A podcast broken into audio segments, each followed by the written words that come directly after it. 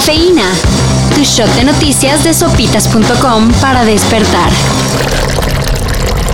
Luis Cárdenas Palomino, flamante mando de la Policía Federal en tiempos de Felipe Calderón, fue detenido ayer en el Estado de México acusado de tortura relacionada con el polémico caso de la francesa Florence Cassés. No quisiera adelantarme para algo y que pudiera entorpecer la investigación. Claro, la paisana de Pierre Guignac ya está libre. Pero falta aclarar la detención de presuntos miembros de los Zodiacos. Uno de ellos, Israel Vallarta, señalado de liderar la banda criminal. A pocos días de su detención, la youtuber conocida como Stop fue vinculada a proceso por el delito de pornografía infantil en la modalidad de descripción. Así es, Stop podría pasar de 7 a 12 años por violar el artículo 187 del Código Penal Capitalino, el cual castiga a quienes describan actos lascivos o sexuales, incluso simulados, en que participen menores de 18 años. Se ofrecieron muchísimos datos de prueba, incluso peritajes, este, que no existía delito. Sin embargo, el juez no permitió el debate, ya traía su resolución lista. Vamos a apelar. Parece que la youtuber no estaba enterada de esto, ya que en su canal de 9 millones de suscriptores exhibió, platicó y mostró que tenía un video en el que se abusaba de una menor. Por cierto, los agresores siguen sin ser detenidos. Macías, Macías, recibe Macías.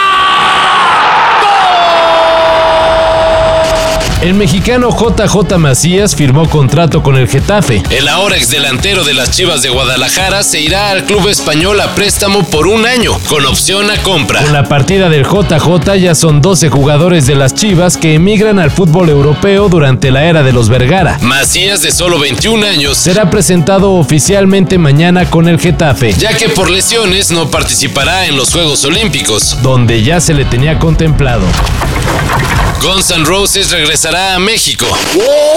No puede ser, gordo, marica, no le puedo creer, muéstrame el paso. Ayer la banda californiana confirmó que se presentará en Guadalajara, Mérida y Monterrey. El 7, 9 y 12 de octubre respectivamente. ¿Y la CDMX? Pues ni modo. Los fans capitalinos de Axel Rose y compañía tendrán que hacer el viaje. Los boletos estarán disponibles en preventa a partir del 9 de julio. Pero si te unes a la página oficial de la banda, posiblemente los puedas conseguir antes.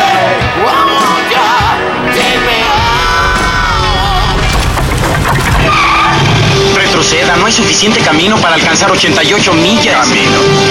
A donde vamos no necesitamos caminos.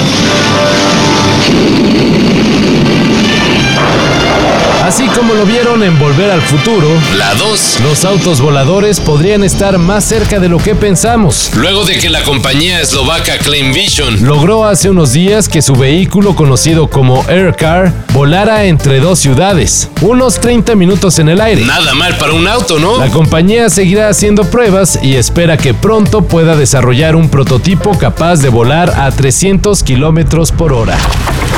Para eso y mayor información en sopitas.com. Cafeína. Shot de noticias de sopitas.com para despertar.